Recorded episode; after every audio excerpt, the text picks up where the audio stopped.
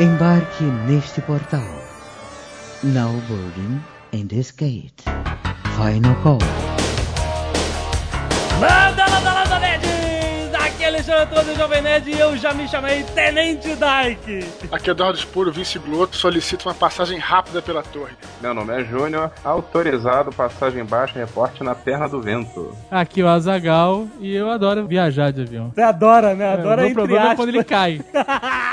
Na, na verdade, quando o avião cai, acabam os seus problemas, né? Dependendo das suas crenças, começam outros. Ah, é verdade. Muito bem, nerds. Estamos aqui para um papo completamente diferente de tudo que a gente já fez. Nós vamos falar sobre aviação, Azagal. Falaremos de aviação comercial. A gente quer saber a, a escrotidão. Exatamente. Quando a merda dá errado, que a gente nunca vê o que acontece. Exatamente. Para isso nós trouxemos Eduardo Spor, que ele tem uma família de pilotos, né, comerciais. Ele traiu o movimento, foi ser jornalista. Quebrei a corrente. E temos nosso amigo Júnior, que é piloto comercial, trabalha para uma grande companhia comercial, certo? Que não vamos falar o nome. Mas vamos dar a entender várias vezes. Então vamos entrar, cara. Vamos apertar os cintos e ir direto para os e-mails. Canelada.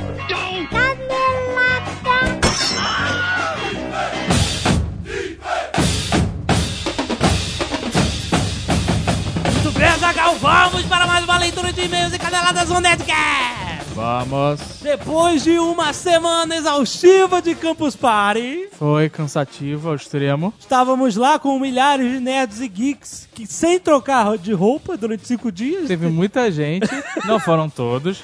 Tinha gente que todo dia tinha uma roupa diferente e tal, Sim. fumando figurino. Mas tinham alguns nerds que usaram a mesma roupa todos os Você dias. reparou, você ficou reparando? Cara, porque não tinha como não reparar.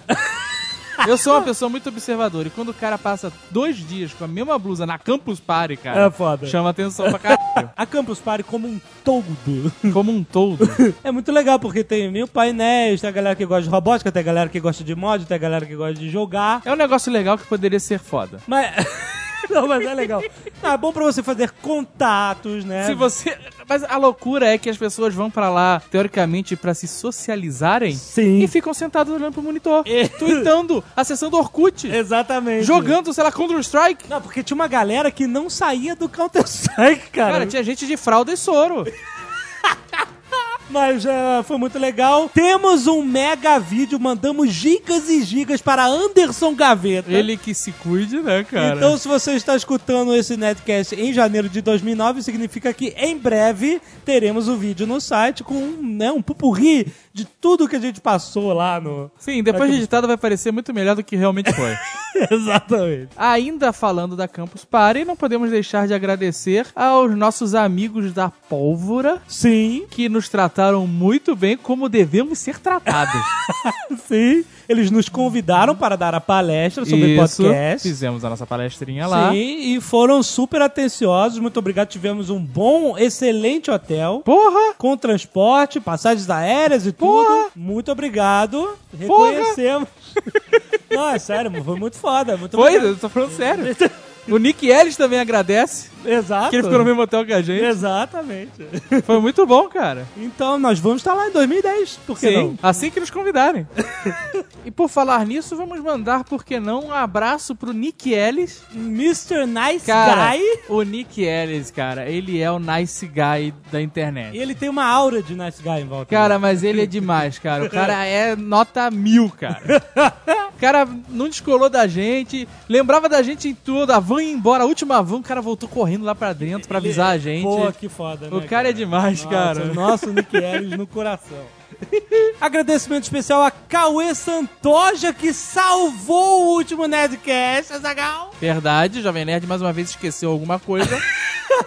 Levei o HD portátil com as músicas todas para o Nerdcast. não, não. A gente não tem HD portátil, cara. A Ué. gente tem um, um trambolho inacreditável.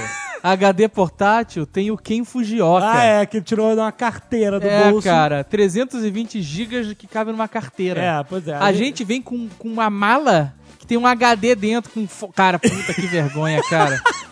Mas então, ficou faltando o fio, o cabo que ligava esta porra ao notebook. E aí tweetamos e na Campus Party estava Cauê Santoja e ele nos emprestou o cabo, muito amável, muito obrigado, salvou o Nedcast. Ah, claro que, mediante o pagamento de um pequeno jabá, Nada mais do que justo, é, verdade. claro, né? Ele tem um podcast e ele falou que, olha, o Blogcast é um podcast humorístico dos blogueiros Santoja, Galvão e MDK, que a cada episódio traz um blogueiro diferente como participante. Então qualquer blogueiro pode participar, olha que ideia legal. Olha só. Então acesse aí chipsangreto.com, tem um link aí no post também, prestigie o nosso querido amigo Cauê Isso. e divirta-se ou não. Ou não. Ainda na Campus Party, certo. nós gravamos uma edição do Braincast TV Verdade, com bacana. nossos amigos Carlos Merigo Sim. e Cris Dias. Quem mais? Quem né? mais, né, cara? Com, e vai sair no site da Enxame TV. E é exatamente por isso que eu estou falando, porque vai sair na sexta-feira, dia 30 de janeiro, em algum momento do dia. Isso, mas a gente vai colocar lá no, no Jovem Nerd o post também. Sim, pra terá uma levar. indicação. Caso, no momento que este programa, no passado, no momento passado que esse programa foi publicado e que nós botamos o post no ar, em seguida vamos morrer. Porque a gente não vai conseguir se mexer, porque nós estamos no programa plano B já. Então a gente vai publicar esse programa de madrugada Aham, e não vai estar lá o Braincast TV. certo. Então nós vamos colocar um link para o enxame. Mas você que vai ficar desesperado, sempre tem uns desesperados ficam clicando, não tô achando, não tô achando, não tô achando. Exato. Espere ou reclame com o Cris Dias no Twitter. Aham. Vai aparecer lá o Braincast TV 9, 9.1. São duas partes, uma Esse é sexta nosso. e uma segunda-feira, exato. 9.1 Isso. Quando tiver lá Braincast TV 9.1, é o nosso. é o nosso, a primeira parte, depois a segunda parte. Assim que nós acordarmos, depois de trabalharmos a madrugada inteira pra Sim. vocês se divertirem, a gente vai colocar o link correto. Então, Beleza. procurem ou falem com Cris Dias. Exato. Twitter barra Cris Dias. Exatamente. She's here, Mr. Johnson. Dimensão Nerd. Podcast dissidente do Jovem Nerd. Isso, ouça ou não. Ou não? E TeiaCast, um blog que aglomera podcasts. Ah, sim, é bom para conhecer novos podcasts. Sim, ele falou que tem várias novidades lá. Ah, legal. Está Bacana. com conteúdo diferenciado. Ó, Tá? Promoção Declare seu amor ao Jovem Nerd e ganhe uma miniatura do Batpod. Sim, muito foda estar aqui na nossa mesa uma versão que nós ganhamos. claro. é, porque a gente não faz nada de graça. Muito maneiro. As pessoas participaram, mandaram várias coisas toscas Sim, e algumas legais. algumas conseguiram se ressaltar. E como nós não conseguimos decidir nada para não ficar parecendo marmelada, Exato. nós vamos deixar esta pica na mão de vocês. Como da outra vez, né? Exato. Então selecionamos os melhores Sim, e, e eles estão todos no post deste episódio. exato. Você vai ver os vídeos, etc. E você vai votar em quem você deseja que ganhe o Batpod. Exato. Quem você acha que mereceu. São pessoas ousadas. Ou não. Algumas são, outras nem tanto. Tanto, né? Tá certo. Mas você vai lá, vota e quem você escolher, jovem nerd, Aham. será eleito. Excelente. Anunciado no próximo Netcast, né? Sim. Então tá bom. Primeiro e-mail, Rafael Luiz Gonçalves, 25 anos, programador, Joinville, Santa Catarina. Rapidão, o e-mail lido na Campus Party de um biólogo, um tal de Machoel, Nossa. não poderia ser um derivado de Maxwell? Olha só, cara. Caraca, tô me sentindo um idiota agora. Não, eu fico pensando que no cartório tem muito filha da puta, cara. É Maxwell, Azagal, de Maxwell. Olha só. Perfeito, perdão por ter falado o seu nome. Machoel? Machoel. Próximo e-mail, Marquinhos do Tericast. 30 anos, Japão. Olha só. Esse é o cara que comprou do Japão? É a galera que comprou várias Nossa primeira vinda internacional foi Nós- logo pro outro lado do mundo. Espetacular. Comprando uma mega caixa com muita coisa dentro. Ah, e se você mora no exterior e quer comprar na Nerd Store, mande um e-mail para a loja jovemnerd.com.br explicando o seu caso e, por favor, faça um pedido grande, né? Pra diluir esse frete. pega seus amigos, né? Foi o que ele fez. Ele pegou a galera dele, todo mundo queria camisa e ele pediu a cacetada de camisa. Exato. E chegou bonitinho. Chegou em cinco dias no Japão, olha que beleza. Olha que beleza. Não é? Então ele diz aqui: quando ouvi o Nerdcast 143 e um dos ouvintes falou sobre o DeLorean, aquele cara que tinha um DeLorean na garagem do prédio dele, Ah, exato. resolvi ir na oficina e tirar algumas fotos. Sou fã do Nerdcast há muito tempo, mas não visito muito o site. Errou. Errou. Meu, meu amigo Marquinhos com K. Você tem que visitar o Jovem Nerd. Tem que nos dar acessos e page views. É assim que nós ganhamos dinheiro. Mas é, e, e não é de graça, tem coisas legais pra Sim, exatamente. Nós agora, você está ouvindo esse Nerdcast, nós já estamos voltando das nossas férias de janeiro Isso. com novas atrações Porra, maravilhosas. sensacionais. Fora as notícias, o fórum? Exato. Os vídeos. Agora nós temos vídeos sempre. Né? né? Volta e meia, quem diria? Os castings são excelentes. Pô, vamos voltar com tudo. Porra! E ele diz, como tem assinado o iTunes, ele acaba só escutando o Nerdcast. Erro. Feio. Feio.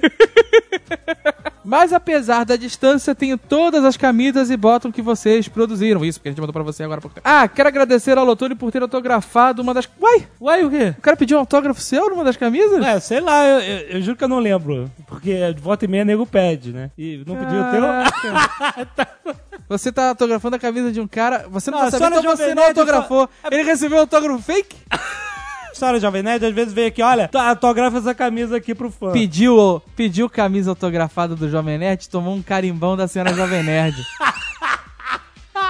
Ah, ele continua. Por gostar tanto do Nerdcast, acabei iniciando um podcast que se chama Terrycast. Faço com alguns amigos do Japão e do Brasil. Aí eu- tem mais outras coisas, mas eu vou concluir. Ele mandou um vídeo em uma oficina que só conserta DeLoreans no Japão. Cara, que coisa específica. Cara, A gente ficou impressionado. não, cara. porque você sabe, eu já falei pra você, Jovem Nerd, agora eu vou tornar público isso. Ah, Assim que ah. eu ficar milionário, Aham. que eu espero que não demore muito, Sim. o meu hobby de milionário, todo milionário tem que ter um hobby. Um hobby excêntrico. Isso, né? Tem uns que jogam golfe, né, e tal.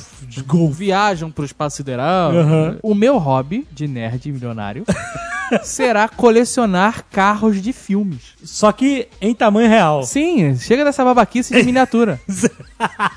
Eu vou, não, não vou comprar, não vou pagar 200 milhões na- no, no carro que foi usado na filmagem. Não sou Claro. tão babaca esse ponto. Eu vou comprar e colecionar réplicas em tamanho real de carros de filmes. Por exemplo, um DeLorean. Claro, por que não? Mas aí, do jeito que tá no filme, né? Sim, eu posso até comprar um DeLorean é, Normal. normal e depois transformar ele no DeLorean do filme. E qual é o outro? Do Mad Max Do também? Mad Max, cara. Eu quero um Interceptor. Qual é a. Interceptor? Eu vou ter um carro e vou comprar um cachorro. Na época eu vou comprar um cachorro igual do Mad Max. E ele vai ficar dentro do carro, o pobre cachorro.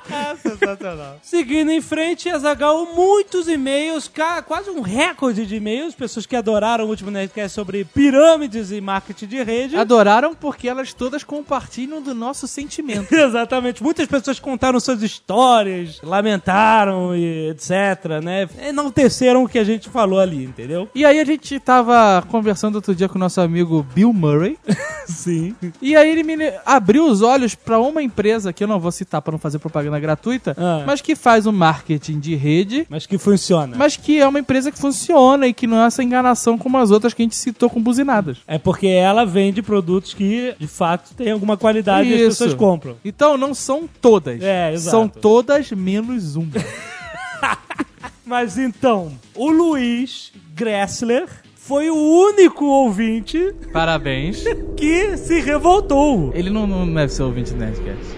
Claro que ele é. Ele, Ele deve que- trabalhar na central dessas empresas malignas de pirâmide. Ele deve estar lá em cima na pirâmide e deve ter tocado um alarme de alguém falando mal dessas paradas de E aí ele multilevel. veio prontamente. E aí ele vem direto, né, cara, com a resposta. Exato. Então vamos ler aqui. Sempre fui fã de seu podcast, o mesmo que faz minhas sextas-feiras de vadiagem, grifado, Ah, no trabalho passarem mais rápido. Lembrem-se de vadiagem no trabalho quando a gente continuar a ler, né? Certo. Fiquei muito descontente com o último Nerdcast, o 145. Vocês colocaram todos os marketing de rede e pirâmides no mesmo saco, junto com as pessoas aproveitadoras, Azagal. nós acabamos de tirar um do saco. A gente tirou um no saco. Será que é pra ele? É essa que ele trabalha? Não sei, não sei. Será que ele vem de maquiagem? Assim como nem todo nerd é um freak retardado que não consegue dar oi para as pessoas, nem todo marketing de rede é ruim. Nem todo mundo que vai na Campus é idiota, só a maioria. generalizaram de uma forma desrespeitosa, Zagal. Ah, whatever. Rindo de pessoas sem tanta instrução quanto vocês, ó grandes espertos e intelectuais. Tá sendo sarcástico aqui. Sim. né? Pessoas humildes que simplesmente acreditam e vestem a camisa fazendo o negócio funcionar, ou não. Ainda mais trataram-nos como fanáticos. Olha só. Olha só, meu querido amigo. Luiz Gressler. Ah. Não sei nem se esse é o seu nome de verdade ou uma invenção de uma rede maligna. Nós recebemos toneladas de bits de e-mails. Todas essas pessoas tiveram a mesma opinião. É impressionante a quantidade de gente que tem experiências negativas Aham. comparado a você. Que a única pessoa até hoje que eu conheci que teve uma experiência positiva. Mas eu- como eu falei, eu tive um amigo que ganhou, comprou um carro com essa parada. Ele tá lá até hoje? Não, mas não durou. Ele acha foda Ele ainda? saiu fora. Ele continua achando Não, maravilhoso? não acho. Nós recebemos e-mails cabulosos. Pessoas dizendo que tiveram suas vidas destruídas. Nós recebemos e-mails de pessoas que estiveram na cúpula dessas paradas. Na cúpula e falaram que elas ouviram na é, cúpula. a gente tá aqui pegando leve, meu amigo. Mas o que ele quer dizer é que a gente não deve colocar todos no mesmo saco. Sim, tiramos Certo. a empresa lá, uma delas. Vamos levar em conta que esse cara seja também uma pessoa idônea. Sim, Né? eu acredito que é possível. Sim, é verdade. Então, você está oficialmente fora do saco.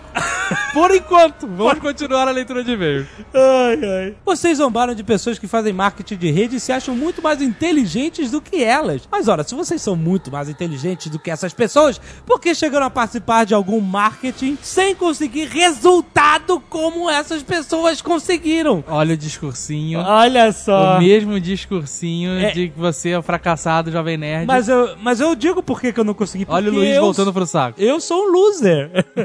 que horror. É, Foi assim, assim que ele me que ele disse que eu era um loser. Por isso Exato. que eu não consegui, né? Eu nunca participei porque eu não sou otário.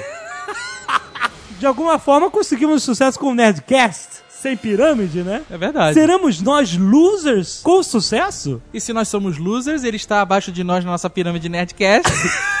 ele é o quê, jovem nerd?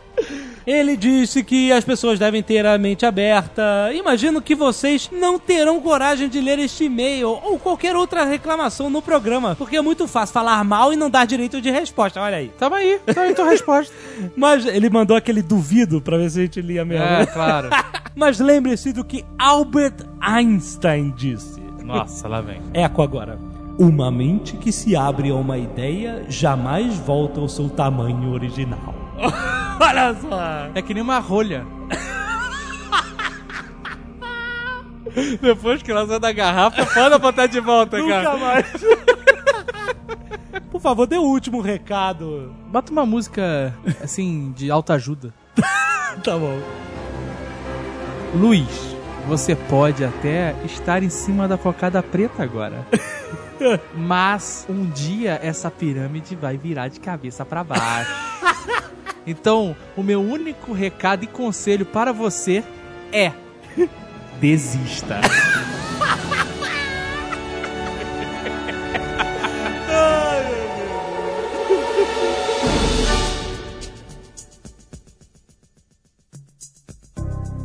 Comandante Júnior, o senhor está voando atualmente, seu emprego atual. Isso. Está em folga de sua escala, certo? É, tô de folga hoje amanhã e Eu aí. quero saber o seguinte: o camarada quer ser piloto. É o bicho de sete cabeças ser piloto comercial. Que existe o mito, ó, você precisa ter muita grana, precisa ser rico pra ser piloto, senão não consegue. A questão é a seguinte, hoje a gente tá, tá passando um momento muito curioso na aviação, que o expor aí como tem a família aviadora sabe bem. Nas épocas do monopólio variguiano, desde um pouquinho antes da quebra, né, em no- em 2006, o mercado estava muito retraído, porque justamente porque tinha esse tinha o duopólio das empresas antigas, que era a Vasco, Transas e Varig, não tinha muita formação de piloto. O próprio mercado, como ficou retraído, a própria, a própria formação ficou comprometida. Então, muitos colegas na época do Aeroclube já tinham saído do Aeroclube já para outros empregos, né? Fizeram concurso, etc e tal. Realmente largaram a aviação. E eram pessoas que às vezes tinham família de aviadores, né? Aham. Agora, em relação a realmente é, um- é uma profissão muito elitista, né? Porque a formação custa muito cara, em torno hoje em dia, eu diria pra você sair de um basicão, né? Tipo, porra, me formei, tipo, como seria numa universidade, né? De um,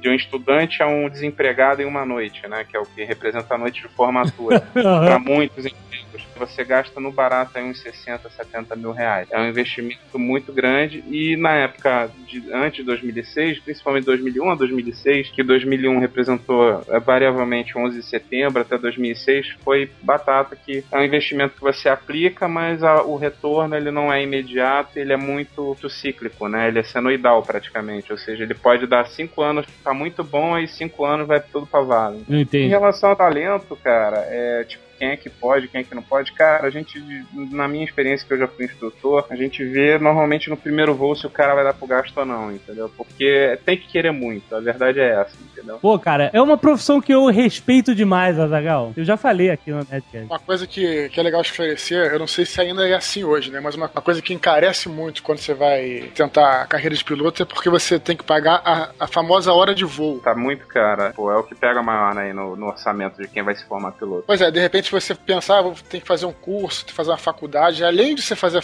o teu curso, além de fazer a faculdade, você tem que pagar essa famigerada hora de voo, que é, é como se fosse uma residência médica, vamos mal comparar assim, né?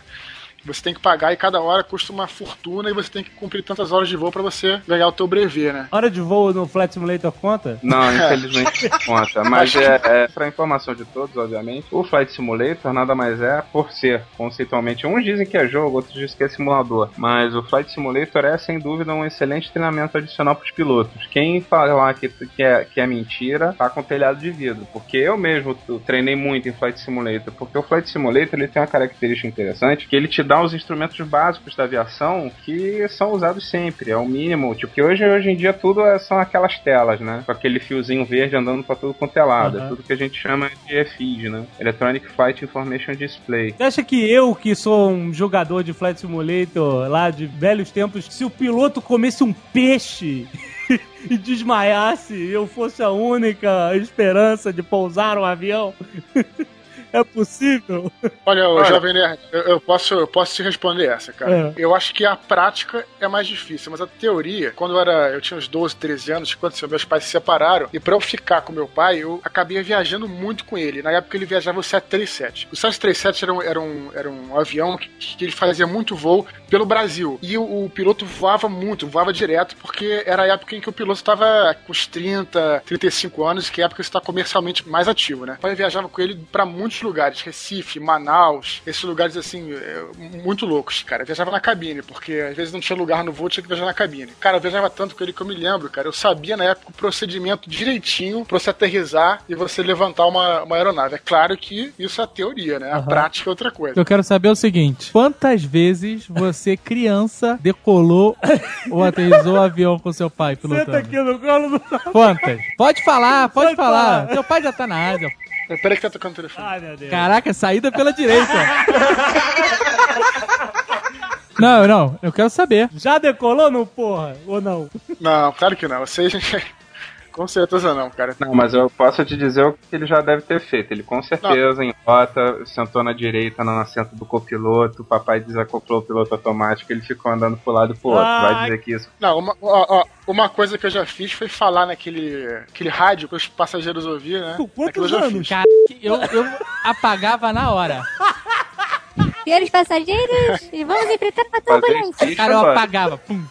De- direto. Essa é nova, maluco. Ai, meu Deus. Hoje em dia, claro que a coisa tem mudado muito. Na época do meu avô, cara, a coisa era tão esculhambada. Esculhambada não, né? Era assim, era menos é, protocolada, né? Porque ele contava até piada, cara, pelo micro, pelo, Mas- pelo alto-falante Mas do- da cabine. falar, continuando fazendo isso até hoje. Eu sei de histórias de nego que resolveu contar piada em voo, isso até recentemente, tá? Tipo, uns quatro meses atrás. Que acabou o seguinte, o cara, tudo bem, porra, foi fazer um madrugadão, aí o cara chega e começou a fazer o speech do negócio, aí daqui a pouco começou a contar uma sessão de piadas e os passageiros loucos pra dormir, cara. Teve um passageiro, obviamente, já muito chateado, o cara foi lá e começou a bater na porta da cabine. Ô, seu filho da puta, para de falar, cara.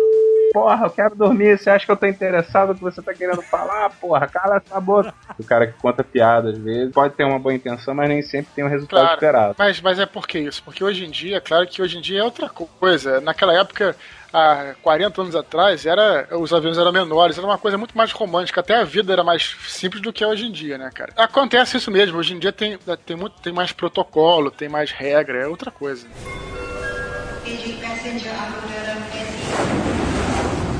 O super-homem diz que estatisticamente voar é a maneira mais segura de se viajar. Ainda mais quando você é o super-homem que cair não faz diferença. né? Mas vai acontecer um buraco no chão. Cara, basicamente, estatisticamente é. Tipo, o avião não cai, o avião é derrubado. Isso é uma. Porra. Mas é verdade, cara, o avião é derrubado. Porque pra você hoje, pra você ter um acidente aeronáutico em qualquer nível, você tem que ter pelo menos cinco erros a nível de. Na realidade, erros humanos, né? Tipo, em cadeia, né? Como se fosse um, um efeito dominó. Sim, sim. E isso, todas as conferências de segurança de voo, que todas as empresas patrocinam através do Comando Aeronáutica, é, ou ANAC, ou qualquer outra coisa do gênero, pô, é, aumentar a consciência internacional de filosofia de segurança de voo. E, cara, tipo, pra você ter acidentes grandes, por exemplo, você pega o próprio acidente do 907 da Goa, esse foi um dos acidentes, na minha opinião, que foi um dos mais absurdos da história da aviação brasileira. Ele encerra um- uma cambada de erros que, porra, são tão básicos, tão básicos, porra, eram, era pra ser previstos e com certeza poderia ser evitado. Parece uma puta hipocrisia que eu tô falando. Que, ah, óbvio que todo acidente pode ser evitado. Você ouve isso até no Detran. Uma porra, que tinha o buraco negro, todo mundo sabia que tinha, realmente tem. O equipamento que os caras trabalham é um equipamento é muito ruim. Terceiro, que realmente a, a qualidade de fraseologia na, naqueles setores era muito ruim. Existe então esses buracos negros de, de radar? Existem sim, hoje bem menos, porque o impacto do acidente 907 balançou muito. Aham. Eu acho que foi uma puta da vergonha, né, cara? A ANAC tem que ser administrado por aviador, não por gente da aviação. Não pode ser administrado por cargo político. Mas peraí. Isso estraga tudo. O que, que é buraco negro? Assim, eu imagino que seja um lugar onde não pega radar, claro, né? Não, o buraco negro é o seguinte, ele tem duas interpretações. Tem uma área em que a cobertura radar dele vai até mais ou menos o Tocantins, depois, tipo, o rádio é fraco, o sinal é fraco, e você ali, porra, ali dali pra lá não, não tem muita civilização, né? É Só índio, ou floresta, ou então de lugar desmatado.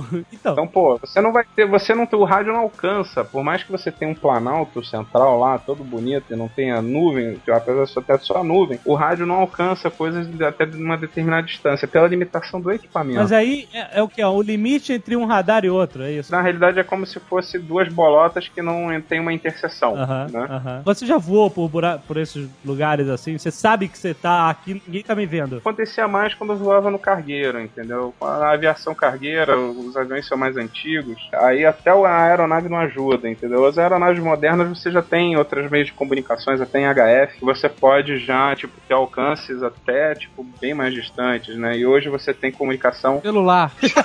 é,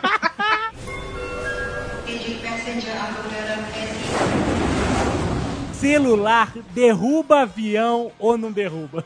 Cara, celular é o seguinte. Por que esse desespero com o celular? Desliga o celular, pelo amor de Deus! Olha, cara, se você chamasse um técnico em telefonia, talvez ele desse uma explicação mais plausível. Eu vou te dar três teorias Não, em não, relação a a gente quer isso. saber o seguinte: você tá lá na cabine de piloto ou copiloto, e aí vai decolar e sei lá, o radar pira e tu fala: caralho, filho da puta, o celular ligado nessa porra. Não, não, não, não. Dificilmente Porra. isso acontece. A questão de celular tem mais a ver com três, três outros aspectos do que propriamente com equipamento de navegação. Ah. O celular trabalha com micro-ondas, né? Então, tipo, é difícil você saber. E a própria Boeing e Airbus, elas têm publicações oficiais a respeito do tema. A Boeing diz o seguinte, que ela tem um estudo de dois casos em particular, muito interessante até, que tinha um Jumbo 747, aquele bichão lá com cocuruto, com a turbina e tal, todo mundo já viu. O que acontece? Um garoto ligou um Game Boy na parada e desacoplou o piloto automático do Boeing. Isso é o que eu tô falando não é invenção, não. Está documentado no PDF da Boeing, que depois do 11 de setembro saiu do ar, que ele fala que ele fez esses testes. E, e a Boeing, que intrigada com isso, o que, que ela resolveu fazer? Ela resolveu pegar umas aeronaves de teste que ela tem lá. Chegou o seguinte: é o cambada da Boeing, todo mundo pra dentro do avião. Ah, o que, que vai acontecer? O negócio é o seguinte: a gente ligou pra Nokia, pra, pra Motorola, pra não sei o quem, e a gente vai ligar todos esses celulares aqui. Na época que eles os celulares é daquela época, aqueles Motorola tijolão. Aham. então, naquela época ainda. E aí, nego chegou e ligou e saiu o avião pra fazer o voo com o celular ligado e caramba. Ah, e aí? E os caras da Boeing chegaram à conclusão, não tem influência nenhuma, todavia. Aí entra uma questão jurídica interessante. A empresa de aviação, meu filho, não vai botar a mão no fogo, sabendo que toda hora tem o Steve Jobs saindo alguma coisa nova, entendeu? Ah. Vai dizer que o avião é imune a qualquer interferência, entendeu? Aham. Então o cara que fala o seguinte, olha, a gente não identificou nada, mas, por via das dúvidas, não Muito deixa foda, dizem por aí. É que nem celular que explode posto de gasolina. Exato. É, exatamente. Mas o- um dos motivos pelo qual, por exemplo, no saguão do aeroporto o nego quer que você desligue é exatamente na ida. Como você tem um procedimento de abastecimento em andamento, entendeu? Eles pedem pra você desligar o celular, porque os gases do, do combustível aeronáutico é muito volátil. Aham. Às vezes você pode até. Mas, ah, você eu tô no finger, tá com ar-condicionado, caramba. Se, e se o abastecedor lá desmaiou e a mangueira saiu voando combustível pra tudo quanto é lado lá? Entendeu? Aí daí, de repente vai que cai um jato exatamente em cima de você que tá com o celular ligando, acendendo. Puta E, merda. enfim, o nível de paranoia é muito grande pra justificar as explicações, mas tanto é que você repara que as pessoas quando saem do avião estão falando no celular. Não deveriam, mas estão. Por quê? Porque não tá tendo abastecimento. Então o pessoal dá um overlook nisso aí, entendeu? Ah, Não, peraí, peraí. Eu já embarquei recentemente Ah. na volta e vim falando, ó, tô embarcando agora, daqui a pouquinho tô chegando, no finger, com o cara abastecendo, caralho, não tá nem aí. Então o negócio é que tá liberado o celular. Segundo o comandante Júnior, não afeta porra nenhuma. Só o Game Boy que não pode.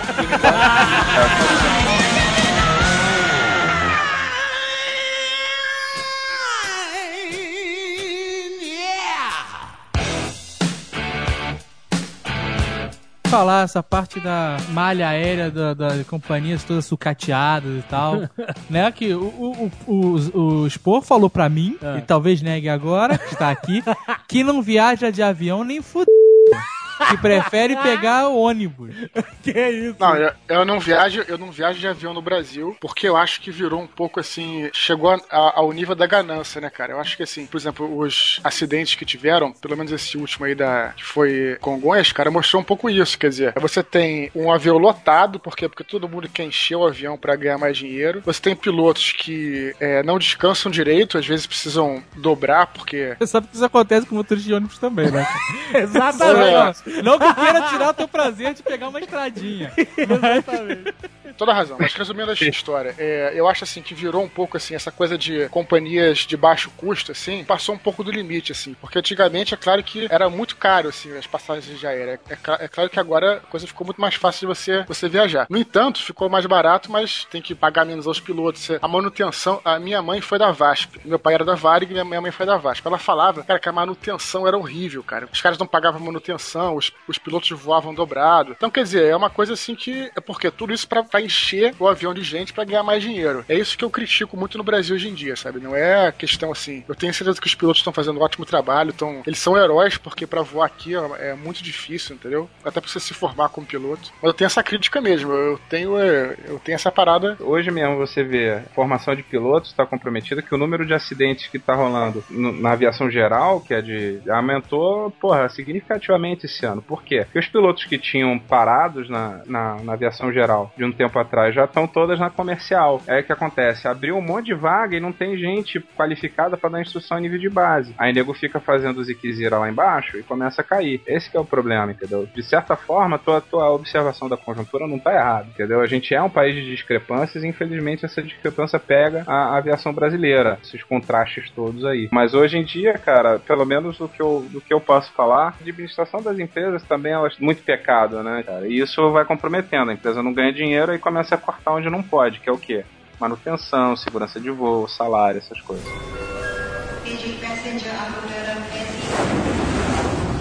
Ah, uma coisa que eu muito preocupante que eu ouvi, tipo assim, mas isso é mais pra voos internacionais, pilotos que fazem escalas duplas e o cacete e tal, e dormem durante o Se referindo ao sarcófago, né, Jovem Nerd? Muita gente não sabe, né? Mas sabe, você sabe que tem uma. Nos aviões internacionais tem biliches dentro dos aviões para os pilotos dormirem. Vocês não sabem disso, não? Não. Então, então vai uma curiosidade aí. Todas as aeronaves chamado wide body ou tipo de dois corredores, eles têm um conceito chamado sarcófago, que é onde os tripulantes dormem. Porque na a regulamentação da aeronauta ele varia de país para país, entendeu? Mas uma coisa é certa, para uma questão de biológica do- dos pilotos, né? Tipo, o ciclo de descanso tem que ser quebrado e o seu rendimento cai muito. Por exemplo, se você ficar olhando para a tela do computador durante três horas seguidas, tem uma hora que você vai ficar ou vai ficar vesgo ou vai ter os olhos petrificados, entendeu? Então você tem que tirar um pouco a atenção daquilo ali e dar uma passeada e tal. É óbvio, tipo, Não tem problema chegar o piloto, dar uma dormida e o copiloto tá lá. O problema é que o piloto ia dormir e o piloto Tá chorando sangue. tá chorando sangue e dormia também, cara. Eu vi um documentário, o cara que voaram, sei lá, 45 minutos com todo mundo dormindo. Eu já dormi no volante, sabe? Aham. E tu acorda num estado de nervos inacreditável, A cara. adrenalina vai no máximo. É. Imagina É, é, um aí é piloto que acorda e tá todo mundo dormindo. O pânico que deve E bater ele olha cara. pro relógio e passou 45 minutos, cara.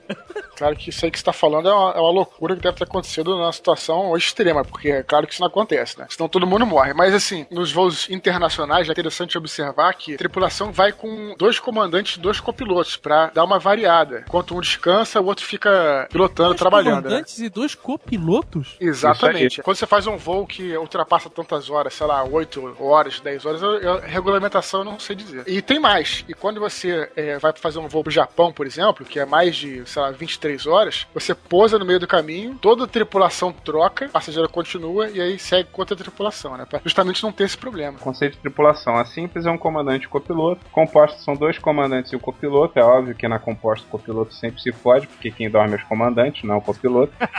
E de revezamento são dois copilotos e dois comandantes. E nos aviões que tem, que na época que eu voava cargueira, eram dois mecânicos de voo, né? Ó. Que iam com a gente. Eram seis cabeças lá, seis cuecas lá no, no avião cargueiro, lá parecendo a porcaria de um, um quartel, entendeu? Não existe pilota, Existe. mas não, não, Quase não rola, né? pilota, né?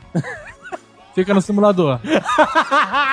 Começou. Existe comanda- comandante e copiloto. E ai de você zoar elas assim, meu irmão. É, eu nunca vi, assim, sério, sem sacanagem. Já fui algumas vezes e, né, mais de uma dezena, e nunca vi. No Brasil acho que não tem. Não, tem sim, tem sim.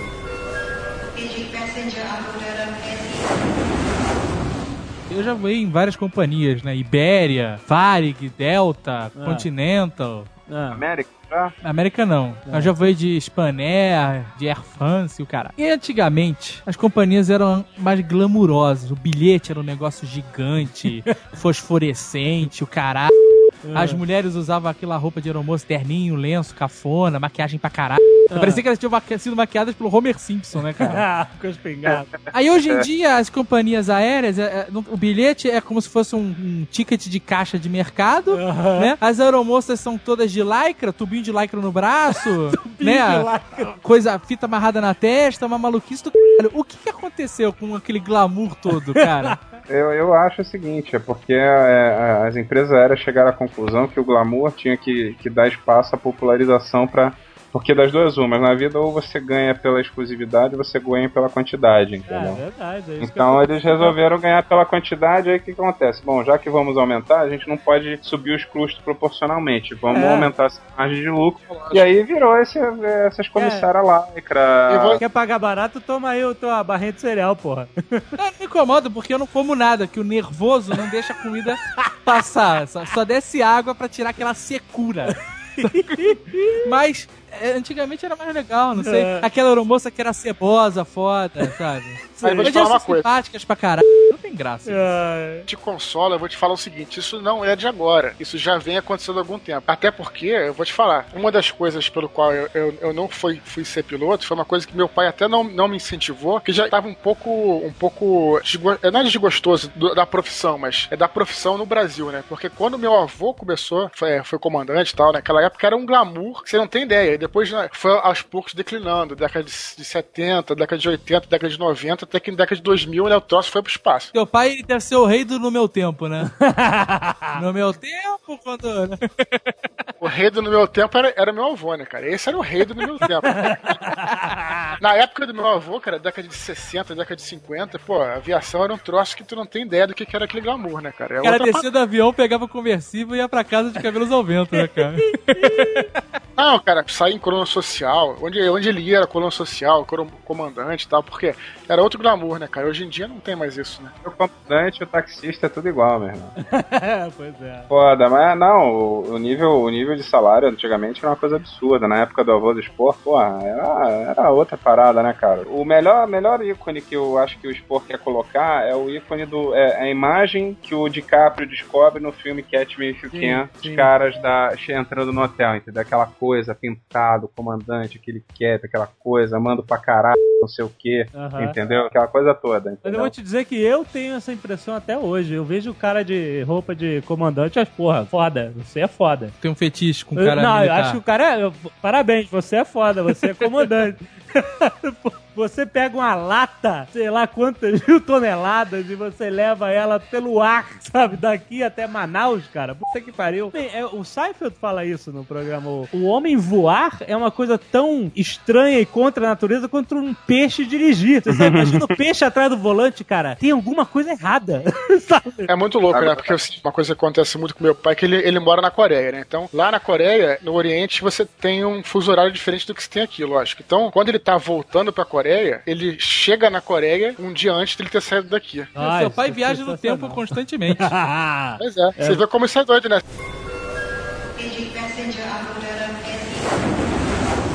eu, eu, assim, eu percebi um padrão em relação à companhia aérea e, e atendentes, né? Em, em aeromoça, né? Como que é Ah. o nome técnico? Comissário de bordo. Comissário de bordo, obrigado. Por exemplo, a Ibéria, Ah. que é uma companhia da época da monarquia espanhola, Ah. só tem monstro. É só velhota com aqueles capacetes e maquiagem agressiva. a Delta Air. Não, cara, eu fui num voo que parecia que eu tava na Priscila Rainha do Deserto, cara. Faltava só o cara subir em cima do avião e puxar uma capa prateada.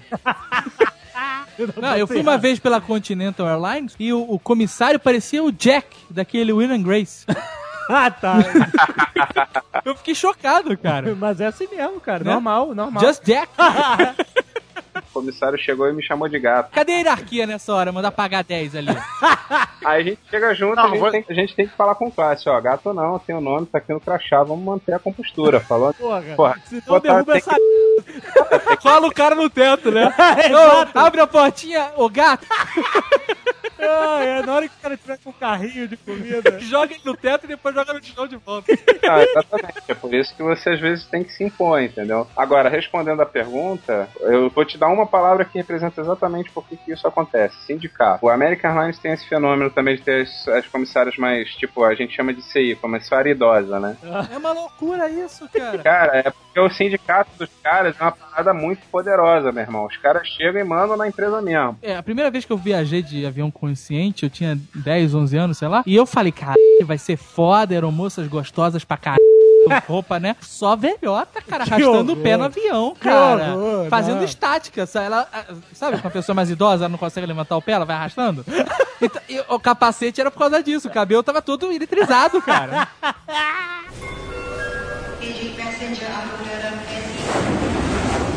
Passageiro inconveniente. Isso. Que pira. Eu, quando, assim, essa primeira vez que eu viajei, que eu fui pra Espanha, a, foi- a minha viagem foi uma merda, porque eu comi uma pizza inteira no dia e entrei no avião no Plasil, cara. E na minha frente tinha um cara que tava na manguaça. Aham. E ele tava inconveniente pra caralho. Sabe? Aham. Enchendo o saco da aeromoça. Mas ele, assim, foi um inconveniente que não pirou, saiu correndo pelo corredor, nada Sei, disso. É, mas tem esses caras escrotos, bate na cabine, que se tranca no banheiro pra cheirar, sei lá. Esses passageiros a gente, a gente tem um protocolo, né, pra seguir. A porrada. Ah, cara, é- primeiro o que vai acontecer a nível de protocolo, os comissários vão tentar lidar com o cara, aí eles vão ciclar entre si, entendeu? Vai atender você um primeiro, Se não der. aí agora é pica do aspira, aí vai o copiloto. Quando chama o copiloto, tu já tem um treinamento específico, algum arte marcial? Não, não, não tem treinamento específico. A questão é o seguinte, É a depende patente. Pra intimidar o cara, bota o cap e vai.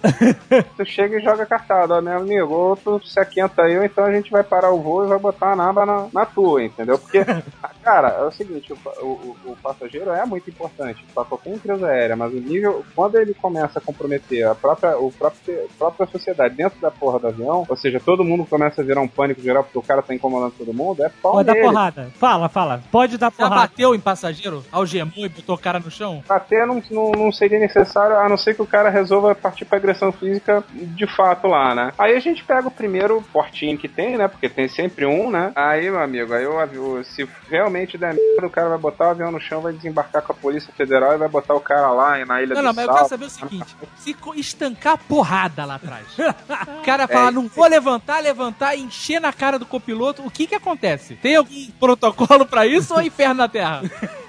É o inferno no ar.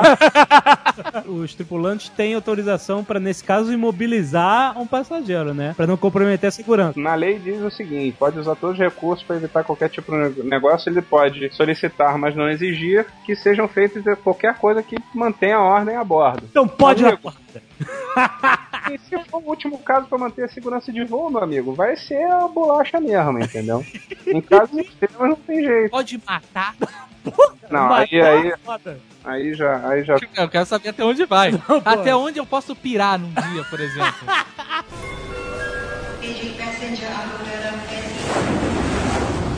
Hoje em dia, o voo, né, pro passageiro é melhor, né? Porque você tem televisãozinha e tal. Antigamente, cara, tu tinha aquele headphone que era um estetoscópio. É, lembra? Aquela merda. Aham. A única coisa que passava era um filme tosco, Sim. um só, Aham. e depois era aquela maldita tela mapinha. Ah, a tela mapinha é um horror. Caralho, eu não sai do lugar, você dorme, acorda e continua. Casablanca. não sai de Casablanca, cara. E depois tem aquela famosa tela do Bom Dia, né? Que toca aquela música do Em Algum Lugar do Passado. E tem o Beija-Flor, o Beija-Flor, né? Eu- eu- uma vez eu falei, morri foda, o avião caiu. Porque eu, eu- eu desmaiei de sono, Ah. e aí eu acordei com a música do, do Em Algum Lugar do Passado. Fomos mortos já. Pô, o vídeo é até instrutivo, porque ele fala bom dia em várias línguas. Você tem que dar aquele discurso todo lá e falar, né, boa bondade, obrigado e tal. Temperatura na cidade. é. Temperatura e tal. E aí você tem tá que falar tanto. em. Você podia falar essas coisas diferentes, né? Exato, né? Hoje a bolsa fechou com menos 10%, né? O pregão foi interrompido cinco vezes. É uma boa essa, não é? Novidade, né? Mas você tem que sempre falar em português e em inglês, né? Certo? Depende muito do comandante. Tem uns que falam só em português, tem uns depende que falam inglês também. Tem- eu já vi, um, já vi um comandante falar em fran- inglês, francês e alemão. Tudo bem que pô, era um voo que era pra Brasília, mas. Show off, né, cara? que show off. Os momentos mais importantes do voo. Obviamente são a decolagem e o pouso. Você tem que estar prestando atenção em tudo, etc. Agora, durante o voo, duas, três horas, é linha reta. Seu piloto automático, né? Fica ali o boneco inflável segurando mancha. Exato. E aí, por exemplo, nessa- nessas três horas de linha reta, bate um tédio, você tem que ficar prestando atenção durante as três horas, você joga um. O jogo- pessoal é amigo, é todo mundo escroto, ninguém se fala. É que é? Vocês batem um papo, fala de futebol. Biriba, jogam biriba. É um tédio, a gente- é um tédio muito grande às vezes. Depende muito de quem tá contigo lá, né, cara? O, o número de tripulantes, como são vários, dificilmente você vai voar com às vezes com a mesma pessoa. E você também não pode pedir pra voar com determinado colega teu, entendeu? Ah, que ganha logo a fama. É, então, aí o que que ocorre? É, às vezes o cara tá de bom humor, o cara comeu todo mundo na, na semana passada e tal, tá de bom humor, o cara vai te tratar bem, o cara vai conversar. E se fala de tudo na cabine, né, cara? E principalmente uma das coisas que mais fala, é falar das comissárias, né? Ah, olha aí. Dá umas velhotas, né, porra? Ou então das melhores, né? E aí, meu amigo, quando você vê, já começa. Olha Caraca, só. Opa! Agora, Agora sim. sim, Agora histórias que sim. a gente quer saber. Entendeu? Aí começa, aí. aí Pegação no, chega- no, Rola no uma, pernoite? rola uma pegação no pernoite, cara? Ó, caralho. Nunca aconteceu comigo. Nunca aconteceu comigo. Veja bem. Eu sabia que esse uniforme valia alguma coisa, Porra, cara. cara. A solidão, o nego vai, né, cara? Encara Como é que o cara chega na aeromoça? E aí, a balanceio? Vou te levar nas alturas? Queria, queria que fosse fosse assim, mas ó, vou te falar, tem vezes que a comissária que chega no piloto, sabia? Ó, Ih, então o nego tá mal. Tipo, Você tá num ambiente que você tá cercado, vai ficar, tipo, às vezes uma chave de dois, três dias, todo mundo voando junto. É, vai tá, a equipe vai estar formada com esse pessoal. Pô, você, É. você tem quatro mulheres que são uma mais bonita que a outra, né, cara? Pô, imagina que, que, que tanto já não pensam, né? E elas são novinhas na aviação, às vezes, estão começando agora. Ah, eu sempre sei Pratas, se né? Pra mim nunca rolou, rola menos do que eu gostaria, eu nunca rolou, entendeu? Não, não, não, não. Nunca rolou ou rola menos do que você gostaria? É, olha só, vamos, né, vamos ser sinceros. Banheiro de avião. Nego, Não, não, pelo amor de Deus. Tudo bem que eu sou uma pessoa que, tipo, não sou magra, entendeu? Tipo, sou bem gordinha. Agora, pô, eu não consigo nem agachar dentro da porra do banheiro, quanto mais fazer alguma coisa pra lá. Ah, porra. Em qualquer frota, Boeing ou Airbus, eu já digo logo isso antes. entendeu? eu quero Porque saber o seguinte: é, no banheiro do avião, qual daquelas alavancas ou botões é o eject? Eu tenho certeza que um daqueles te joga pra fora daquela cara. E a verdade é essa história que se você der descarga naquele vaso sentado nele, Tu descola intestino, que essa história Não, dela. aquilo, não, isso não existe, não. Isso é, é um isso é vácuo do caralho aquela merda. Chupa tudo. É, mas aquilo não é pra fora do avião, né? Não, não, claro que não. Tu ficar com o saco pendurado pra fora do avião. Mas eu já ouvi falar de uma senhora que tava sentada no, no sanitário Ah, e que aí ela resolveu dar descarga sem levantar. e- não. E aí, cara, teve, sei lá, a- a- o útero desceu. Que isso? Eu não. ouvi falar, não sei se é Que verdade. história. O irmão do Vince Glotto. Não, tu não vai contar essa história. O, o, vou contar. o irmão do Vince Glotto, o nerd mais forte do mundo, falou pra mim uma vez que sentou, botou os instrumentos de voo pra dentro e deu descarga pra ver se esticava.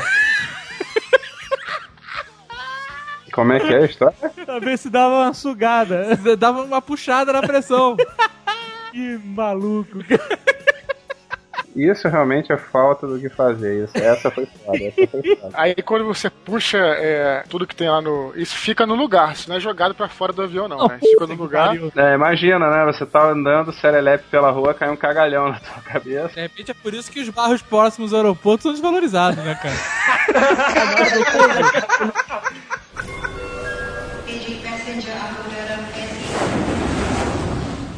Cara, e agora eu me lembrei de uma, uma coisa que não tem muito a ver com o que a gente tá falando, mas é interessante lembrar. Lembro quando eu era pequeno, né? Assim, tinha mais ou menos uns 6 anos, por aí 5, 6 anos. Meu pai, nessa época, voava ponte aérea. Cara, e o que aconteceu? Tinha uma, uma equipe de, de atores lá do Play Center. Não sei nem se ainda existe Play Center em São Paulo. Tem o Play Center e esses atores estavam fazendo uma, uma caracterização da, dos heróis da Marvel, né? Tinha Thor, tinha Hulk, tinha Homem-Aranha, tinha todos os heróis, né, cara? Meu pai, ele foi escalado pra trazer esses heróis pro Rio de Janeiro.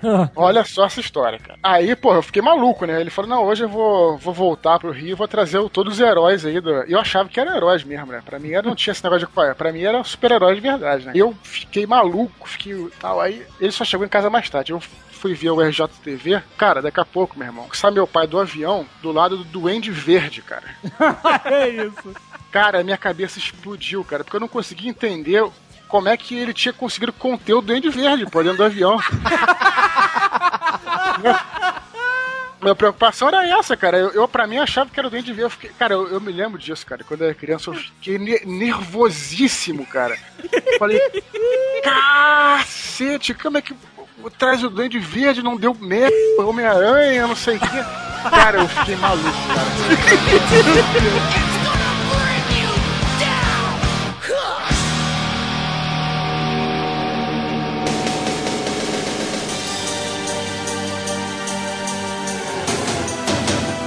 Você já voou pelo Brasil inteiro, certo? O que onde tem aeroporto, sim. Então. Você já sobrevoou o Acre alguma vez? Já, Rio Branco. Rio Branco, coisa- nunca o Acre. É só Rio Branco. Existe alguma coisa lá?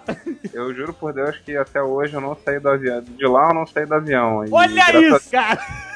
Eu só sobrevoei e voltei de lá e rezo pra não pernoitar lá, entendeu? Porque lá a parada é, é como se fosse o. Dizem, né? Quem pernoitou lá, teve a infelicidade de pernoitar lá. Dizem que é como se fosse um contexto de tieta, assim, né? Você tem. Você tem igrejinha na praça principal, terminal aeroportuário do outro. Pera, pera, pera, para, para tudo, para, para tudo, para tudo. Peraí. Tieta é uma novela de. Da onde?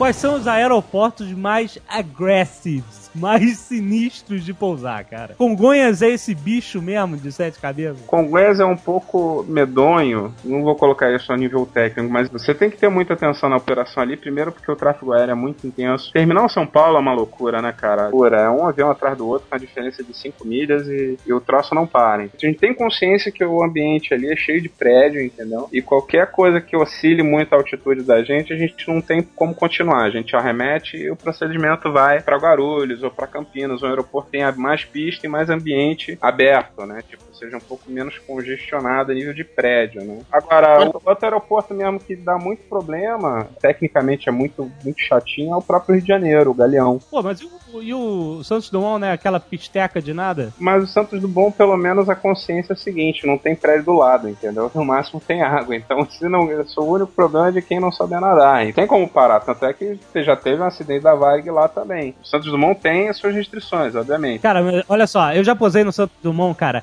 Nego pousa lá com o freio de mão ligado.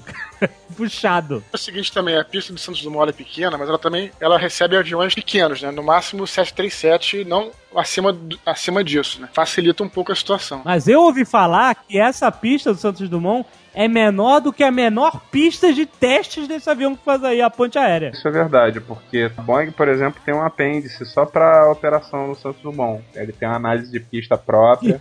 Um apêndice pro Santos Dumont. Porque ali é uma particularidade, né? Porque na realidade, quando você pousa da ponte da ponte Rio de Niterói para ali pro Pão de Açúcar, né? Quando se você arremete ali, a primeira coisa que você tem é aquele morro do Pão de Açúcar enorme. Então Ah, você é? já começa voando e fazer uma curva para esquerda, né? Sim, e pro aviador isso, isso é uma coisa um pouco complicada, né? Mas ó, a, a- a pista do Santos Dumont não é, não é tão diferente quanto a pista de Congonhas, não, cara. É É, mesmo? 1.300 metros ali na faixa. Eu acho que essa polêmica toda está sendo levantada aí, talvez por causa do acidente né, de Congonhas, porque isso que tudo que o Júnior está falando é tá- a famosa polêmica da área de escape, né? Que é justamente isso, que é você, por exemplo, tem um acidente, tem que arremeter. O que, que, é arremeter para? Tem muita gente que até pode não saber. Tá aterrissando o avião e aí dá algum problema, você tem que decolar ele de novo. O que acontece? Se dá algum problema, você se tem assim uma tem água, tem gramado, qualquer coisa, você sai um pouco da pista, você cai ali no gramado, cai na água, não, não tem grandes problemas. Agora, se você tem prédio na frente, tem casa com um monte de gente, o que acontece? Você bate no prédio, que foi o que aconteceu em Congonhas. Então acho que isso foi uma, uma grande polêmica que rolou na época, foi essa questão da área de escape do- dos aeroportos, do- de Congonhas, né? É porque a área de escape também do Santos Dumont é água, né? Sim, sim. Esse negócio da área de escape de, de Congonhas é muito problema pelo seguinte: todo avião ele tem um envelope de performance. Ele fala o seguinte: olha, se a pista de Congonhas for dessa metragem, você só pode pousar com determinado peso. Então vamos dizer que você tem que pousar com no máximo, sei lá, 10 mil quilos de, de peso. Isso representa o seguinte: que o cara que vai decolar lá de Porto Alegre, o cara só pode colocar no avião dele 13 mil quilos, porque ele tem que chegar com 10. E para ele chegar com 13, ele sabe que mil quilos ele tem que colocar de combustível. Então, às vezes, ele tem que colocar 2 mil quilos de carga paga, que é exatamente o passageiro, é a carga, o malote, malote de correio. E o que acontece? Quando você cria uma área de escape, o, quem reclamou mais foram as empresas aéreas. Você tira pavimento útil para a aeronave, que a área de escape ela não conta nesse cálculo. Então, você reduz o envelope, você diz para as empresas o seguinte: Meu amigo, ó, o negócio é o seguinte, você vai ter que ganhar menos dinheiro agora para os voos que vão para Congonhas. Porque vai ter que vir mais leve. Aí os caras da- das empresas falam, então beleza, então me dá mais slot pra operar mais voo. Aí, eu aí os, os caras da ANAC, não, mas aí fica o tráfego aéreo intenso. Então fica essa sinuca de bico, porque na realidade a administração da aviação brasileira não está sendo feita da maneira que deveria ser.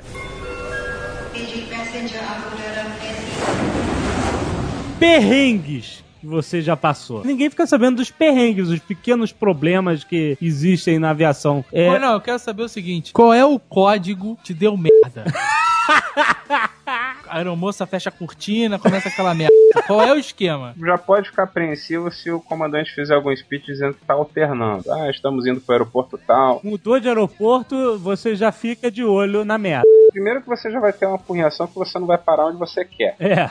Aí o cara vai te dar alguma desculpa. Ah, foi meteorologia, ó. Tipo, dificilmente os, hoje os tripulantes vão falar que tem um problema técnico. Não porque eles sejam orientados pra isso, entendeu? Às vezes o cara alterna porque um, um dos sistemas de, que seja tipo ah, de não derrapância da roda, entendeu? Tá, tá com um sisteminha não operando, mas tem os outros 50 ali de sobressalente, que o, a empresa certifica. Pode posar que tá na boa. Aham. Comigo, eu já tive um problema de motor na época que eu tava dando instrução no, em Jacarepaguá. Tinha ido no voo de instrução, era um, um voo normal, assim, pra ser feito ali na orla da Barra da Tijuca. E durante a decolagem, o motor deu umas pipocadas lá. Ih, caralho. E é o tal negócio, né? A gente costuma dizer na aviação que quem tem dois tem um, quem tem um tem nenhum, né? Então a gente tava tomando motor de instrução, acabou aquele motor, meu amigo. Você que tá num, num planador feito de lata, né? Aham. E, e o planador feito de lata, meu amigo, ele só vai pra um lugar, pra baixo. Então você, você tem que botar o nariz pro chão, né? Tipo, é uma situação muito,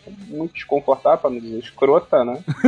continuar des- descendo com o avião, por quê? Porque se você continuar puxando ele pra cima, você perde velocidade, você cai que nem uma jaca. Aí vai dar o stall, né? É, exatamente, o efeito do stall. Muito bem. Ah, e anos de simulador, rapaz. É, aí dá lá lá, né? Os apitinhos. Pi, pi, pi, pi, pi. Exatamente. E aí outro negócio, eu tive que chegar e com sorte fui lá logo no tanque e descobri que o iluminado, meu aluno, não tinha abastecido o tanque direito, né? Meu Deus! A gente tinha um cheque, né? Que era um cheque de equipamento, a gente liga a bomba elétrica, de combustível. Então uma das coisas que o, que o checklist fala, né, do avião é troque o tanque. Aham. Que ele é muda da linha de um tanque pro outro. Aí de repente, uau, o motor voltou. Aí Puta. você sente, né, que, que rolou aquele procedimento, né, de troca de cueca, né? Isso que eu ia perguntar, cara. Nessa hora dá. Nessa hora o esfíncter dá aquela apertada ali. Não dá pra não porque Mas você consegue manter o treinamento de fazer os procedimentos tranquilo? tem que ter sangue frio. É outro critério que a gente sabe que na hora que a gente vai dar instrução para um, um pro elementar, quando, quando eu dava instrução, você via se o cara levava jeito justamente pela frieza dele lidar com, com, com as coisas normais. A Aham. pessoa empolgada no começo e tal, às vezes enjoa um pouco pela natureza do voo e pelo cheiro do óleo também, né? Porque a gente lida muito com, com lubrificante, né? Aham. Aí esse, ele tem um cheiro muito ácido, né? Cheiro, aquele cheiro de enxofre muito forte. E uma das coisas que a gente vê, primeiro o enjoa, primeiro, segundo, como é que leva primeiro o voo, e terceiro, se o cara tem sangue frio pra aguentar a naba, entendeu? Porque se o cara não tem, meu irmão, o cara vai começar empurrando com a barriga, é um cara que no futuro vai, vai dar problema, entendeu? É foda.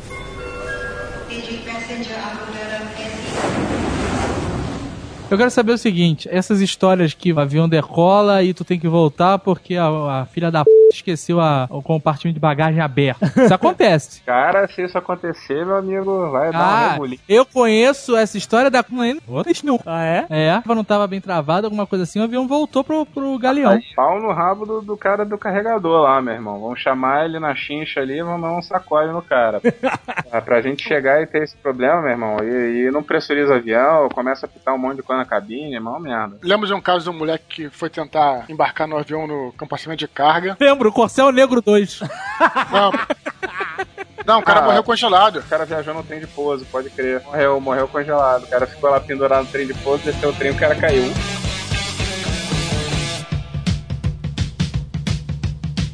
Aquelas máscaras de oxigênio, vocês já respiraram nela assim, pra saber qual é? A máscara dos passageiros, isso é, isso é uma coisa que mudou bastante da aviação antiga para nova. É. Porque na aviação antiga, o oxigênio era baseado em, em tanque mesmo, né? Aí um gênio botou lá duas pastilhas que quando você funde ela, você, você cria na realidade o mecanismo on-off, né? E isso trouxe para aviação. Primeiro que diminuiu o peso das aeronaves. Segundo, criou oxigênio individualizado. E o, o lado contra dessa história é essa reação química que gera o oxigênio dos passageiros, ela solta muito calor. Tipo, vai sair fumaça, entendeu? Se você puxar o oxigênio. Mas qual é a da fumaça? Não pode? É feio? Oi? Não, cara, se o dá- avião tá fudendo, cai as máscaras, tu puxa, começa a sair fumaça, aí é fogo, né, cara? Não, mas olha só, presta atenção. Essa máscara não serve só pra abafar os gritos.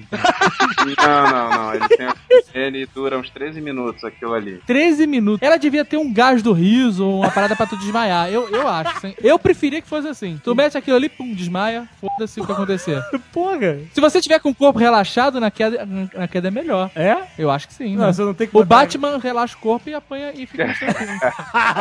Ai, ai, ai, isso aí são foda. Ai, ai. Isso, o, lá na frente o, o oxigênio já é engarrafado, já dura 90 minutos, porque é o tal negócio, né? O passageiro. E se foda. Aí o que, que a gente vai fazer numa O passageiro que se foda. É isso. Não, cara, tipo, a questão é a seguinte, não é? Pelo contrário, eles têm. A nossa preocupação com eles. Então a gente tem 90 minutos, mas a gente vai descer o mais rápido possível para que a gente chegue em torno de 10, 12 mil pés, para que eles possam voltar a respirar sem as máscaras. Porque no duro no duro, se a gente botasse oxigênio por uma hora pela viagem inteira para todo mundo, o avião não saia do chão, entendeu? Aham.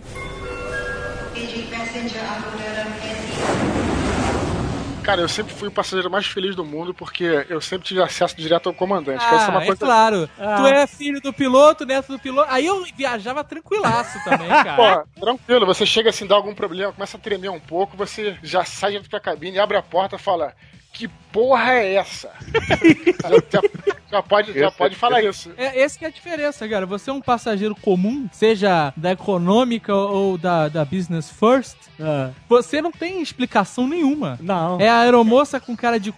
aquele sorriso travado, sabe? O avião sacudindo pra caralho e foda-se, você não vai saber o que tá acontecendo. Não, não vai. De jeito nenhum. A comissária é uma androide, ela é programada para sorrir. Exatamente. Isso é que dá agonia, cara.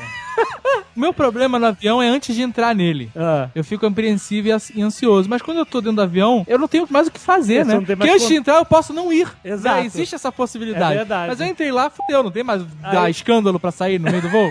Aí não tem relaxa, como, né, cara? Aí eu falar que se cair, foda-se, eu não posso fazer mais nada. Exato, tá E certo. É o mesmo pensamento que eu tenho da guerra nuclear. Antigamente eu me preocupava, né, cara? Aham. Hoje em dia, ah, não posso fazer nada, né? Se tiver, É, se tiver que foda-se. estourar, estourou, foda-se. Mas eu, em posição de passageiro, eu tenho as mesmas apreensões de passageiro, cara. É que nem quando você tá na direita e a sua mãe tá dirigindo. Você não Exatamente. fica tranquilo, entendeu? Caralho! O cara que é piloto fica apreensivo. Ai, Meu irmão, meu. pode, pode ir frente, desesperado. cara. Quem é, não é piloto, pode. Eu vou desesperado agora. Vou, vou de calmante e de birita, cara. Mas, cara, olha, quando você tá dirigindo seu carro, você não se garante? Não, sim, mas esse é o meu pensamento É, também. exato. Se eu tivesse pilotando aquela porra, tava ótimo. Exatamente. Quando- pois é, mas o problema é o seguinte, quando eu não tô pilotando, eu fico apreensivo, mas eu não tô desconfiando dos colegas de trabalho que estão lá, entendeu? Porque realmente a gente não tá sabendo o que tá acontecendo, entendeu? Aham. E aí, isso dá uma certa insegurança em, em um nível meio, meio que subconsciente, entendeu? A gente fica, entendeu? Aí quando a gente relaxa, quando a gente, a gente solta, a gente ouve aquele, sente aquele pulinho do trem de pouso baixando. entendeu? Mas é a hora que eu relaxo. Porque vai descer de qualquer maneira. Mesmo que no final vire uma bola de fogo, tá descendo.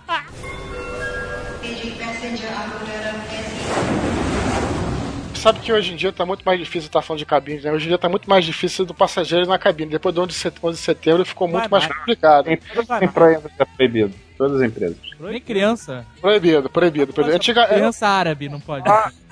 Mas antigamente era um oba-oba, vocês sabem disso. É. né? Era, tu ia lá ganhar asinha e do caralho. Exato. Quem lembra da tiazinha aí? Porra. Quem não lembra, né? Tem uma história clássica aí que tinha uma tripulação, um deles era um colega meu, que tava com a tiazinha na cabine e ele quase errou o finger lá, a posição no Santos Dumont, porque, pô, botar uma borda na cabine, entendeu? Essas mulheres na cabine trazem uma- um problema de segurança de voo gravíssimo, É entendeu? porque a cabine é apertada, né, cara? É. Ela deve esbarrar o rabo em todo mundo. Ah, ela abaixa pra pegar o negócio, ela... Pô, o nego joga tudo no chão, né, cara? Joga broche, caneta. Pega ali pra mim, por favor.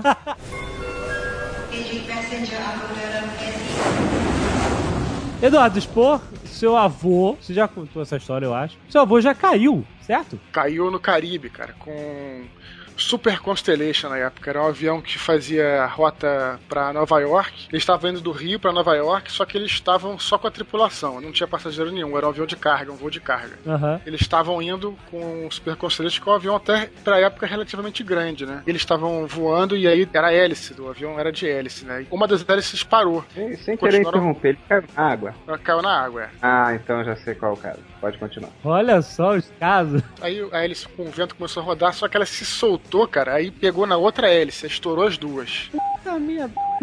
Aí eles falaram, "Bom, agora não dá pra, não dá pra continuar nem pra planar aqui. Eles foram planando, planando, planando um pouco, e aí é, amerrizaram, né? Que chama assim, amerrizar, que é você aterrissar na água, chama amerrissar, né? Aí amerrissaram no Mar das Caraíbas, ali no Caribe, e aí foi mais ou menos tranquilo. Só que assim, foi engraçado que foi, teve um cara que resolveu ficar na cauda, porque falou, ah, esse- quem fica na cauda é o único que não morre, né? É. Cara, esse foi, esse foi o único que morreu, cara. Meu Deus. Porque quando o avião desceu, ele ficou um tempo e se partiu ao meio. E a cauda, não sei porquê, foi a cauda que afundou primeiro. Meu Deus. Aí o cara se ferrou, pô. O cara morreu. Aí eles é, abriram aquela- aquelas coisas, né? Só que a sorte é que estavam assim, uma distância da praia, assim, uns 300 metros, mais ou menos. Quer dizer, bem perto, né? Então eles abriram lá os equipamentos todos lá de bote, aquele- aquela história toda. Tinha barracuda pra caramba na, na área, né? Que... Caraca. Aí jogaram repelente, jogaram tudo, assim. Aí conseguiram. Repelente de barracuda? Puta que pariu. Tem, tem repelente de tubarão também no, no avião? O manual de operações da Varig ensinava como você espantava um tubarão. Você tinha que dar um soco no nariz dele. Caraca, tinha isso, mano. Cara, o manual de sobrevivência no mar, cara. Agora, pô, vou te falar, o teu avô é super conhecido na aviação, vou te dizer por quê. Porque o, nós temos um treinamento chamado beaching, que é o treinamento de todos os aviões têm que ser homologados para planar na água um determinado número de tempo, né? E um- o manual, pelo menos da Varig que eu conheço, que fala de beaching, um dos grandes contribuidores é seu avô, porque ele é esse caso Super que ele foi perdendo uma, uma turbina e só, só ficou com a turbina 2 ou 1, né, que é uma das pontas, e conseguiu achar o continente, ele conseguiu ver toda, toda a questão de ondas, cavas e a direção do vento, tem toda uma matemática que na hora do pega pra capar ninguém lembra e ninguém lê, entendeu? Ele foi o único que conseguiu chegar na maior tranquilidade, pousou e realmente só teve um maluco que foi pagar de malandro e foi lá pra trás e morreu, entendeu? E todo mundo saiu bem, entendeu? Mas isso é uma Agora, a minha avó tava no carro, dirigindo o carro, grávida da minha tia, e escutou no rádio essa parada, falando que caiu um Super Constellation e tal, um tripulante morreu. Aí, cara, ficou maluca, né? É lógico. Aí, mas aí depois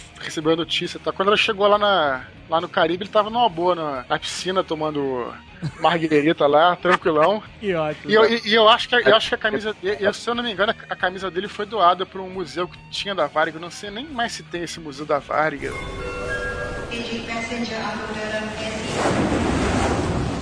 Pássaros na turbina, essas coisas, isso é um problema real. Isso é um problema real. Isso é um É problema que detona muito dinheiro e dá muita apreensão. Mas, Temos- mas temos que nos preocupar. Isso que- É, porque ali no, no, no Galeão, ali no Rio de Janeiro, É, cara, ali- ele é um urubuzeiro do cacete. Mas é onde o cara que tem mais incidência em empresa aérea de, de Bird Strike, né? O nome técnico é esse, Bird Strike, é no Galeão. É, mesmo? É por isso que é mais barato voar pro Galeão. é verdade. Eu recebi hoje umas fotos de um, de um- de um Embraer 145 da Força Aérea que deu de cara com o avião, o, o, o pássaro entrou na cabine, bicho. Nossa. Veio com gomes, tu veio com o urubu veio com tudo dentro da fuselagem. O impacto é uma coisa tão absurda. Cara, imagina o susto do piloto que tá tranquilo, chegando no Galeão, né? O aeroporto, eu acho bonito o Galeão e tal. Ele, porra, vou comer um sanduíche caríssimo ali, no, né? Olhando pra pista e tal. E pá! Uma merda do urubu gigante, cara, invadindo a cabine. E eles dão os problemas sérios, porque quebra, vi, quebra vidro, se não quebra instrumento de voo, aí, puta, dá um caralho de asa fudido pra gente resolver lá. É, é chato. Agora, em janeiro, a gente tá falando desses casos, aconteceu um mega evento na aviação mundial. Mega evento é ótimo. Foi, né? cara? Uma, reunião. Não, Campos aviões. Cara, Com- foi um acontecimento. Foi um incidente. um incidente. certo? Certo. Quando dá desgraça é acidente, a definição é bem essa mesmo. Foi o pouso na água do Rio Hudson, em Nova York, Puta que pariu. que foi uma manobra de mestre. Eu brincava que eu pegava aqueles, aqueles folhetos de avião e eu botava, e tava aquele avião bo- boiando na água, todo inteirinho e bonito. Eu falava assim, cara, isso nunca aconteceu. Pronto, tapa na minha boca. tá lá, tava lá o avião, todo mundo em pezinho na asa esperando o resgate. Não foi tão bonito como você tá descrevendo, mas foi uma parada Não, foi- impressionante porra. mesmo assim. Como assim? Foi bonito pra caralho. Tinha ninguém, todo mundo em pezinho na asa esperando. Ficou. Tá todo mundo encharcado de colete, abraçado na cadeira. Todo mundo cagado, foda. Se você olhar assim, né, tipo, vendo pelo, pelo lado humano do acontecimento, né, os caras que saíram pela, pela saída de emergência da asa, eles pareciam deuses, né, porque eles estavam andando em cima da água, né, Sim, em cima foi da água. Então foi uma, não, foi uma cena surreal, todo mundo assim, ó, vivendo de novo, tipo, se o cara tivesse completamente catatônico ali do acontecimento, o cara achou, porra, morri, tô no Rio Hudson, é o céu, cara, andando na água, entendeu? Então, mas a minha dúvida é o seguinte: ainda não saiu um laudo oficial do, né, do incidente, do que aconteceu. Mas ah, o, que, o que se acredita né, é que realmente a nave recebeu dois pássaros, um em cada turbina. Como é que é? Recebeu dois pássaros. É, do- não, um pássaro. em- Você falou, pareceu que a nave recebeu dos pássaros. Não, dois Pássaros entregaram alguma coisa. Não, recebeu dois. Duas aves, uma em cada turbina. Duas aves foram engolidas por cada turbina. Uma. Mas é, o que eu ou- ouvi dizer já nos meus estudos sobre aeronáutica e tal, Ah. é que se uma ave for em direção à turbina, ela vai só ser fatiada e sair que nem um Não, picadinho dá do outro merda. lado. Dá merda no motor. É, o que, o que preliminarmente ficou, ficou conferido é que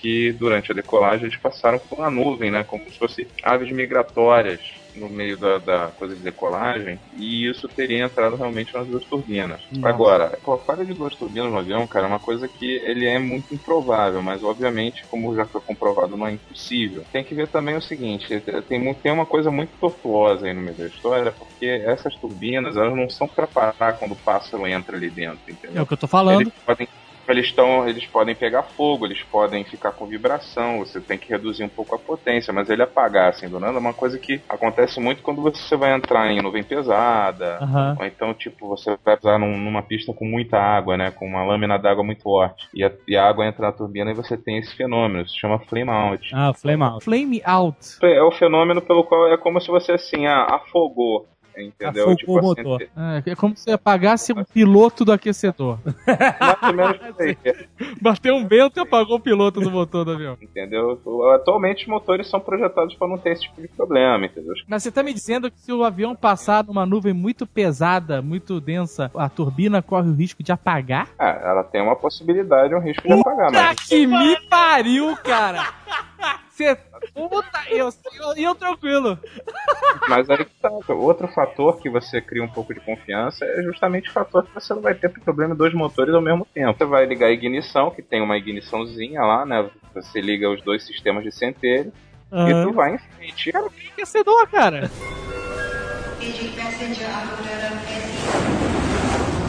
Agora, tá muito mal explicado isso aí, porque como o americano ele tem essa coisa de, de terrorismo e tal, não sei o que, um avião que cai no Rio Hudson, o nego já começa a arrancar os cabelos, né? E sabe-se lá da onde. Aham. Eu tenho três dúvidas nesse caso. Primeiro é o motivo que realmente fez os dois motores pararem de uma vez só, né? Porque também tem, você tem que olhar pelo contexto do, do, do coisa lá. Era inverno, pô, menos não sei quantos graus. Essa, esse métier eu não conheço. Quantas aves ficam voando migratoriamente exatamente na frente do aeroporto, tipo do lado errado? Peraí, mas o que aconteceu é que o, o motor ele desligou. Daí aí que tá, eu já tenho uma versão diferente. Eu- o avião passou por um bando de pássaros. Só que aí você tem que ver o seguinte: pelas fotos que você vê, bando de pássaros quebra vidro em tudo quanto é lugar, isso inclusive os dianteiros. E não tem vidro dianteiro quebrado, entendeu? É como se você jogasse um monte de pedra num vidro de carro. Ou um monte de pássaro também no vídeo de carro, né?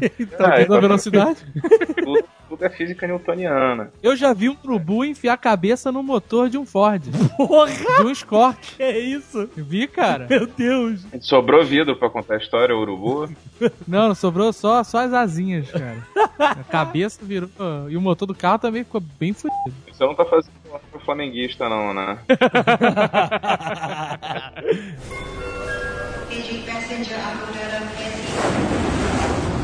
O evento de, do aeronave de pousar na água se chama, se chama ditching, né?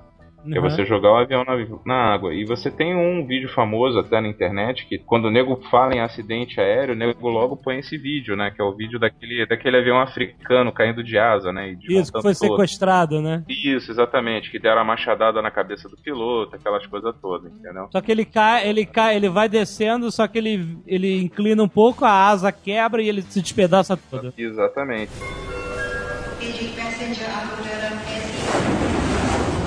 Quando entra um pássaro na turbina, fudeu, fudeu a turbina, não tem mais como. Porque eu já vi um avião decolando, tem um vídeo do avião decolando e de repente a turbina começa a cuspir fogo assim, passou um pássaro e foi sugado. Só que o avião decolou, deu a volta e pousou de novo. Isso. Esse é o, esse é o caso da Thomson Air, é uma empresa canadense. Isso, então, quer dizer, um pássaro entrou na turbina, pá, entrou, perdeu a turbina, não tem como.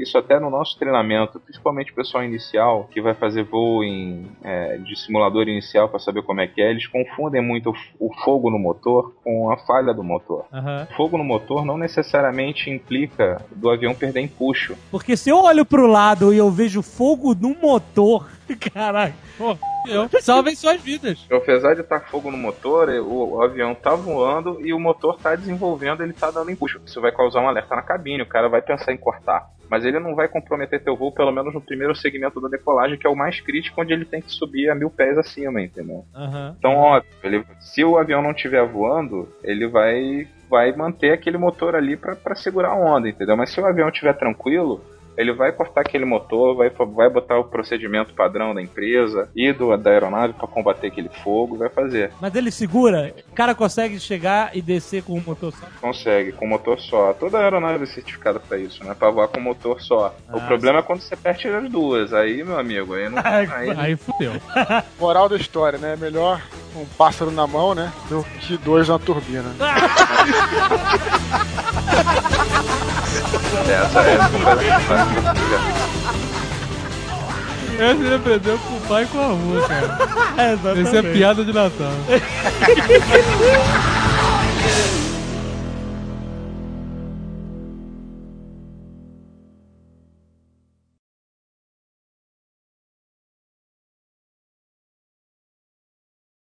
Não, mas sabe que eu já, eu já fiz muita cagada, né, cara? Uma vez quando eu era pequeno, eu acordei de noite, tava meio sonâmbulo, cara. Meu pai tinha armado a mala pra voar. Eu abri a mala achando que eu tava abrindo, levantando a, a negócio da privada. Ai, E, e fiz tudo lá mesmo, cara. Quando ele acordou, atrasado pra ir pro voo, cara.